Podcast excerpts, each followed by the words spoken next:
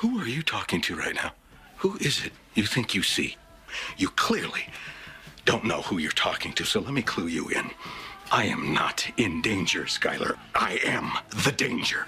A guy opens his door and gets shot, and you think that of me? No. I am the one who knocks.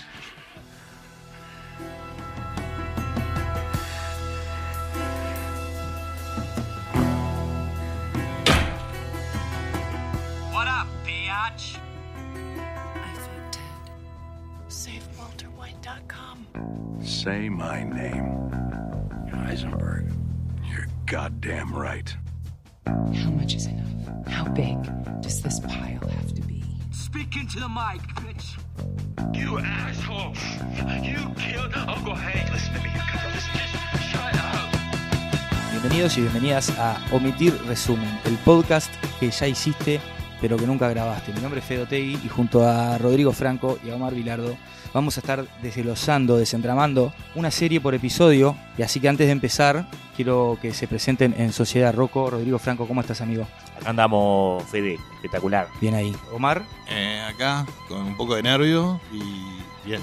Y como bien dice nuestro nombre, nuestro título, es un podcast que seguro todos ustedes ya hicieron, pero ah, nunca se atrevieron a grabarlo. Y qué mejor manera de empezar esto que hablando de la mejor serie de la historia lejos, como es Breaking Bad, y reto a quien sea, en especial a mis dos compañeros, a que demuestren lo contrario si es que lo piensan.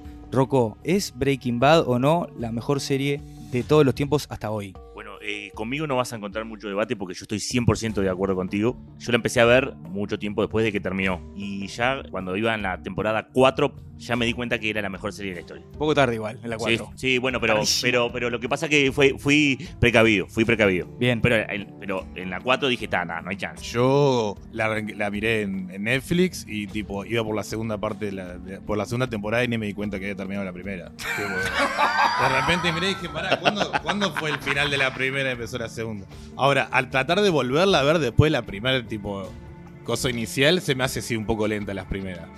Como que estás esperando llegar a eso, tipo, la evolución, ¿no? Pero eh, yo capaz puedo ser un poco polémico. O sea, para mí es una muy buena serie, pero como para decir que una serie es la mejor serie de todos los tiempos, tipo, es muy difícil. Para empezar, tendrías que separar por géneros. Es- Dentro de su género es la mejor. Para mí, tipo, por ejemplo, a mí me gusta la ciencia ficción. Para mí la mejor serie es Doctor Who, pues es la mejor de ciencia ficción para mí. Pero no puedo comparar lo que es Doctor Who con lo que es Breaking Bad. Son tipo dos cosas distintas. Dentro de lo que quisieron hacer, lo hicieron perfecto. El guion, todo, está de más, está todo, todo increíble. Supieron cuando terminarla todo. Dentro de todos esos conceptos, la rompieron. Es una muy, muy, muy, muy, muy buena serie. No sé si le doy tipo la de todos los tiempos para mí.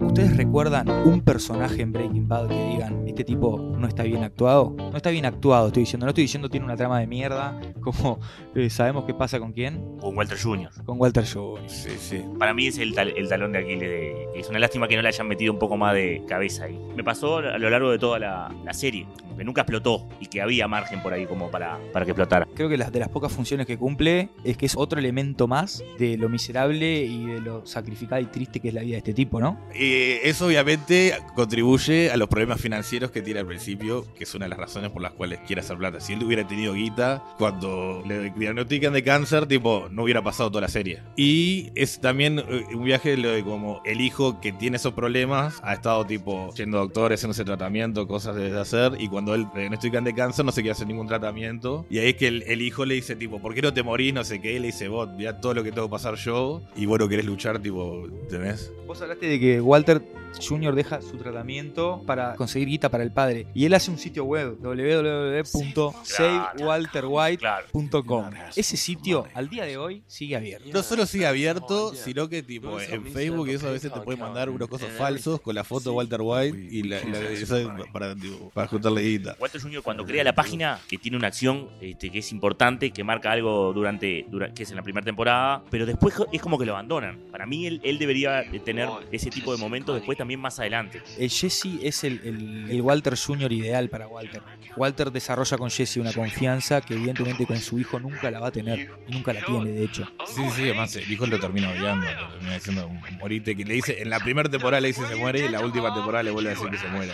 Cuando, está cuando lo llama a la escuela, ¿eh? Cuando- ¿no? Sí, sí, cuando se entera que mató a Hank, que él se piensa que él lo mató, porque todavía no saben nada. Piensa que Walter lo mató a Hank y tipo, dice, mataste a Hank, morite. Oh, shit. Killed you asshole! Why are you still alive? Why don't you just just die already? Just just die.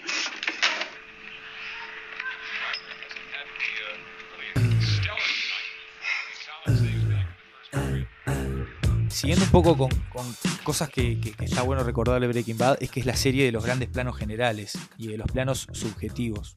Una anotación que tengo acá que me parece bueno compartirla y charlarla es que si a nivel de lenguaje audiovisual, si algunas series apenas hablan español, Breaking Bad es políglota. En cuanto a los planos generales y a los planos subjetivos, todos recordamos algún plano de esos que nos mostraba los desiertos de ahí, de, de toda la zona fronteriza de Estados Unidos con México. Y los planos subjetivos, esos planos que estaban tipo adentro desde eh, la maleta del auto, adentro de la lavadora, adentro del el depósito donde Walter guardaba la guita. Es decir, planos de locura que, que no estamos acostumbrados a ver. No todas las series los tienen. no, lo- el pozos, pozos en, en el desierto. Ah, ahí va. Es Totalmente. En fin, me parece que es una de las series que a nivel de fotografía también te marca un antes y un después. Sobre todo también con las variaciones que tiene en el tono del color, ¿no? A lo largo de todas las temporadas. Distintas épocas con distintos tonos, acorde al viaje de- del protagonista, ¿no? Al viaje del héroe, al viaje de Walter. Que se va haciendo más intenso y con distintos eh, tonalidades en función de lo que Walter le va pasando. Arranca de una desaturación completa, como es el vestuario mismo de Walter, y el color de su vida se lo da The Sky Blue, la metanfetamina azul que hace él, y aparece también relacionado y visto en el color de la foto.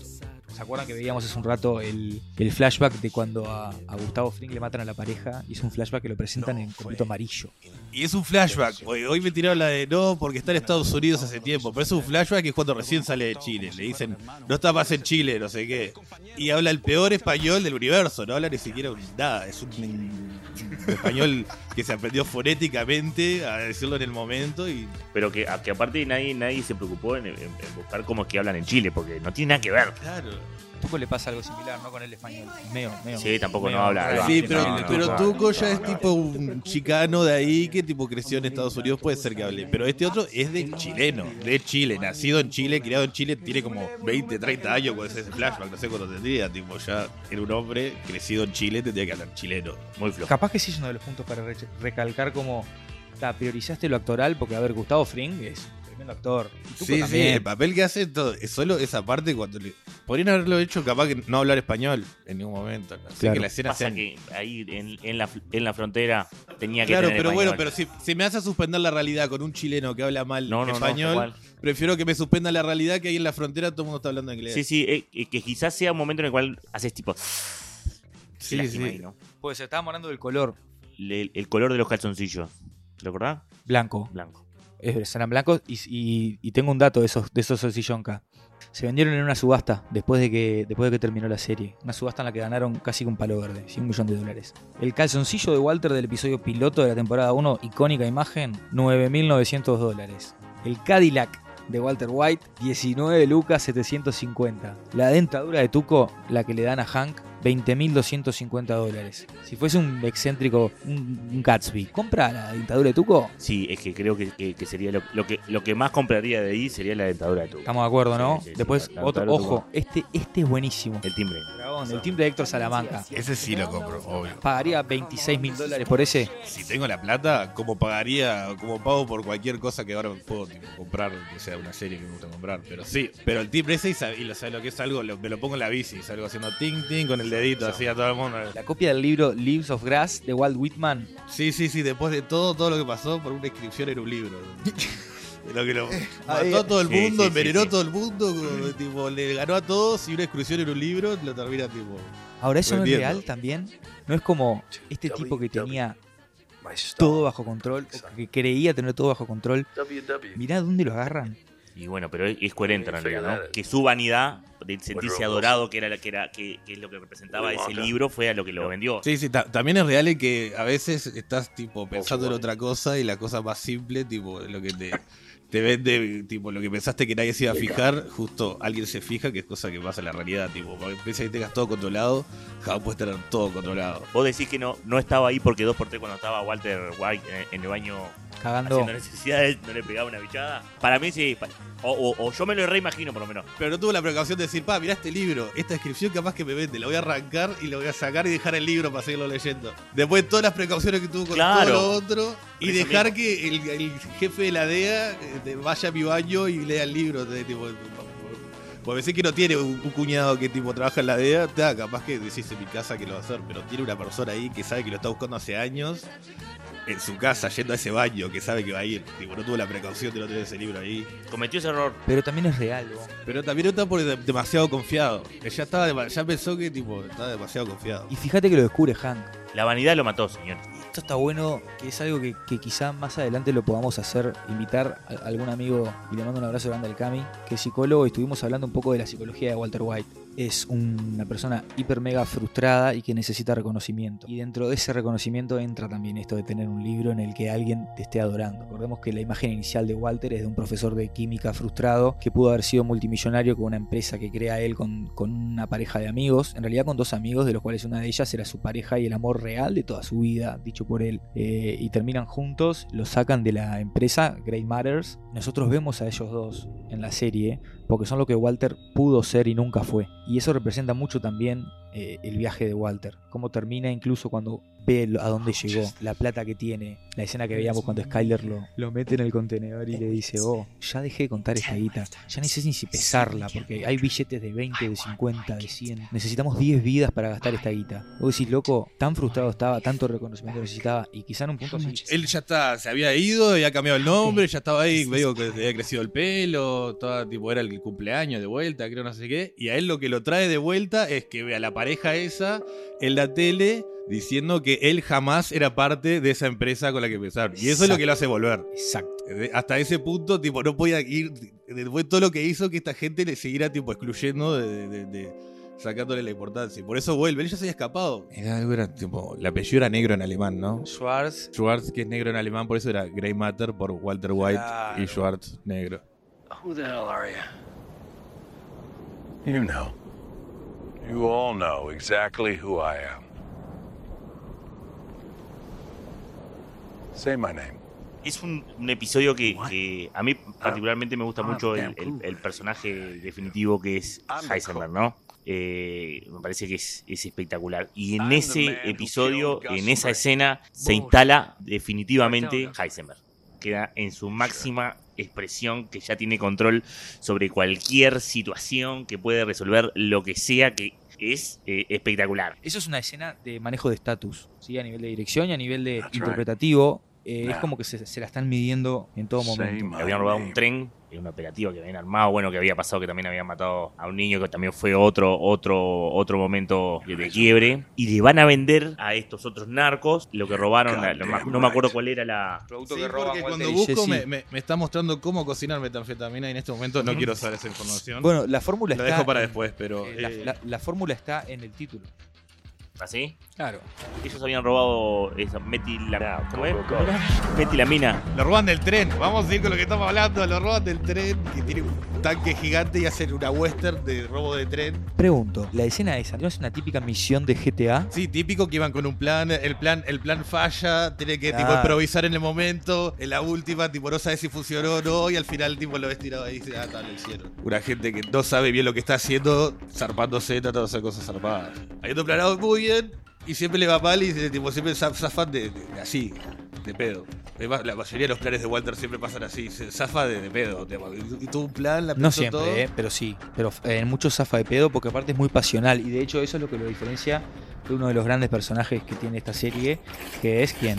Un personaje de arquetipo mentor. ¿Quién está ahí siempre como tratando de, de salvarle las cagadas que se manda? ¿Quién es el frío al lado de Walter y está del lado de Walter? ¿Saúl? Mike Hermantraut. Ah, Saúl también, pero es Mike. Sí, no, Saúl no lo veo como un mentor, lo veo más como tipo- Saúl, de hecho, no, el arquetipo de Saúl es el del bufón. Es un Sí, sí, es un alivio cómico y, está ahí- y es un escalón que lo facilita tipo a hacer un montón de cosas que Totalmente, y de hecho cuando hablemos más adelante, tengamos el episodio de, de Better Call Saul, eh, hablaremos más en detalle de Saúl, pero el, porque el Saúl que vemos en Breaking Bad no es el mismo con el que nosotros ya tenemos hoy en día, habiendo visto las cinco temporadas de, de Better Call Saul, tenemos otro Saúl ya construido, ¿verdad? Tenemos más información, tenemos personajes en la vida de Saúl como Kim Weckler, que no sabemos que existía, o su hermano Chuck, o etcétera, etcétera. No vamos a hablar de Better Call Saul, pero, pero bueno, lo que hablábamos de Walter y por eso nos lle- llegamos hasta Better Call Saul, que lo que decía vos, Dragón, de, de que es un tipo que, que- que- que los planes no siempre le salen bien y que a veces le salen de, de pedo, eh, porque es pasional y eso lo diferencia mucho de Mike. Y hablar de Mike es hablar de un personaje que es muy empático para todos, ¿no? Y eso que es, es, un esbirro de, de uno de los villanos, una de las sombras de la serie, que es Gustavo Fring.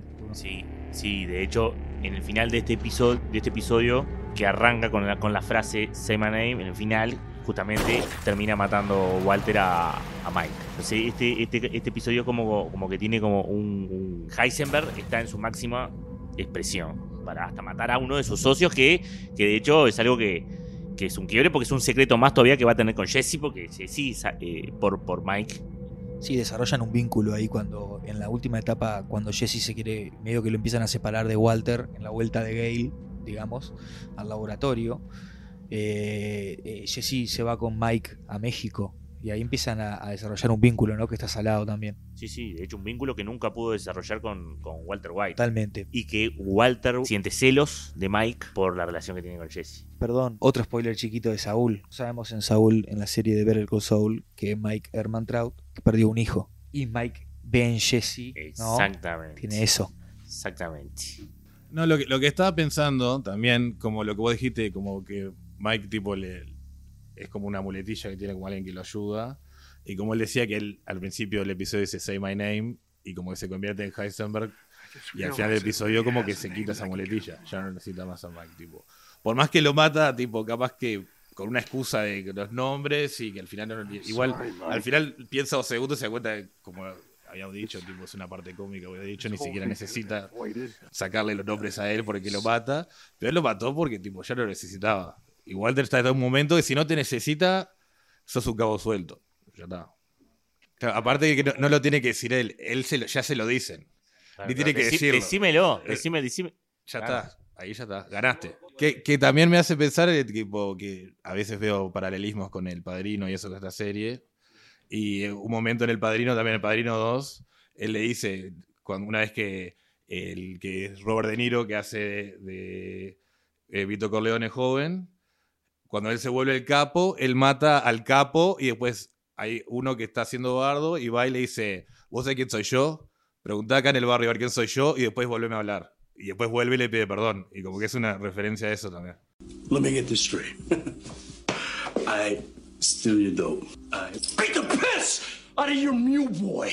And then you walk in here and you bring me more, man? That's a brilliant plan, is it? You got one part of that wrong. This is not meth.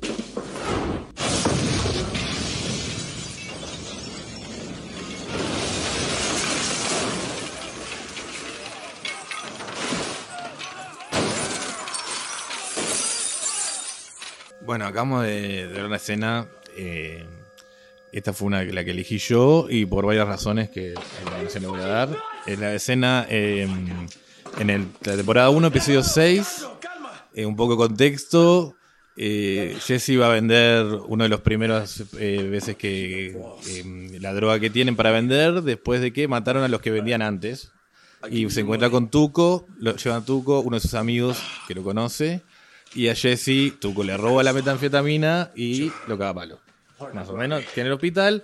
Walter se entera y va él a encontrarse con Tuco y la escena empieza ahí. Cuando él llega, ahí. Una cosa tiene esta escena es la primera vez que Walter y que escuchamos la palabra Heisenberg. Tuco le pregunta quién sos y él le dice Heisenberg. Obviamente para cuidar su identidad, investigar quién era Heisenberg y era un físico nuclear que aparentemente hizo algunos trabajos en el proyecto Manhattan, que fue lo de la bomba atómica, el proyecto para llegar a la bomba atómica. Nada que ver con química, no sé por qué eligió Heisenberg, sé que le gustaba el nombre a alguien. Traté de buscar por qué eligieron Heisenberg y no encontré. Eh, solo para decir de dónde sale el nombre. Obviamente iba a ser un nombre que tiene que ver algo con la ciencia, pero De hecho, mira, tengo algo para agregarte. Es temporada 1, episodio 6. La temporada 1 fue la única que tuvo 7 episodios. eh, tuvo corto por eh, la huelga de escritores que hubo en Estados Unidos en esa época, por eso tuvieron que cortar la serie. Lo decía porque está a nivel de estructura de guion, de trama, de temporada. Es una manera de redefinir al personaje. La pregunta que se establece en la temporada 1 es, ¿podrá Walter sobrevivir y conseguir hacer la plata en ese tiempo, verdad? Y en realidad la, la pregunta se redefine ahí. 737 mil dólares lo que él necesita juntar en la primera temporada. Ahí no solo te dice, sí, obvio que puede, sino que te dice, va por más. Y otra cosita que, que quería compartir con ustedes es que me parece que es una escena en la cual vemos el poder de nuestro superhéroe, que es la química. Sí, sí, iba a decir, una de las cosas que tiene la escena es eso, es el... Una vez, una de las primeras veces en toda la serie que le sale todo el plan perfecto, desde que entra hasta que sale, él estuvo en control de la situación todo el tiempo. ¿Entendés? El otro lo está diciendo, mirá que te voy a robar todo, y él es la gran de Heisenberg. Vos pensás que te está pasando algo y lo estás subestimando cuando en realidad esa cosa metanfetamina que le iba a, robar, que le trajo, no era metanfetamina, sino era esto, mercurio fulminado que lo presentan al principio de- del episodio, él dando una clase explicando lo que es, que es un, un químico que es altamente volátil. Entonces, y que oportunamente parece metanfetamina exactamente, no sé por qué. Una cosita chiquita, un detalle. ¿Te parece al azar que hablemos de, un químico altamente volátil para combatir a un villano tan explosivo y volátil como Tuco? Porque es un poco la, personalidad de él, ¿no? Es un loco que se le va a la bocha y, y- y- y toma falopa y toma lo que tenga enfrente y se lo mete todo por la niñata, no le importa nada y va y te pega un tiro. Igual si te tiene que pegar en el medio de la calle, no le importa nada ni nadie.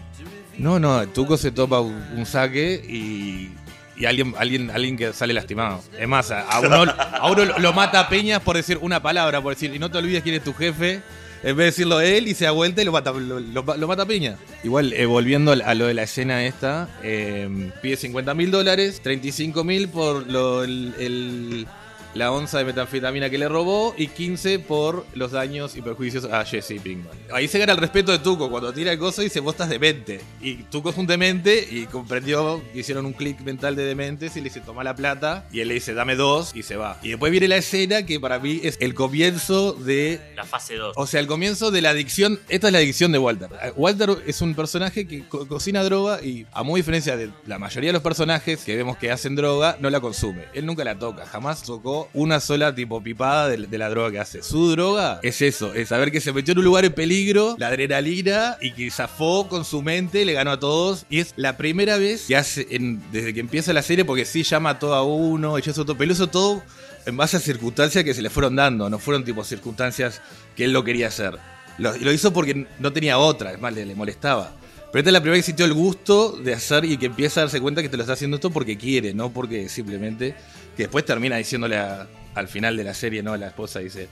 Cuando le pregunta por qué lo hiciste, le dice, la verdad lo hice porque me gustaba y porque era bueno. Y ese primer tipo, es más, después de esa escena hay otra escena que él va y tiene sexo con Skyler y tienen un tipo de sexo que es ilegal en esas zonas de Estados Unidos y le dice tipo, ¿por qué es tan bueno? Y él le dice, ¿por qué fue ilegal? Y en realidad ahí termina la, escena, o sea... Con el avance de la serie en sí, esa ilegalidad le gana a lo noble y nosotros lo pasamos a ver como un villano. Por eso tiene un nombre tan increíblemente elegido como Breaking Bad, que es algo que se vuelve malo, se rompe para algo malo.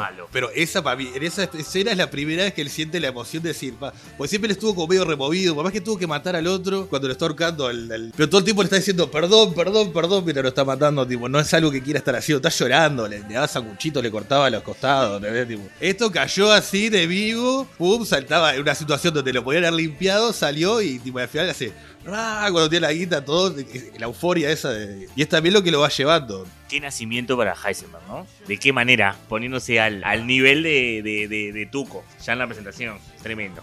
Muy bien, hasta acá la primera parte del análisis de Breaking Bad, pero manténganse conectados que en la segunda mitad vamos a estar hablando de Jesse, de Hank y de muchas cosas más. Esto es Omitir Resumen, el podcast que ya hiciste, pero que nunca grabaste.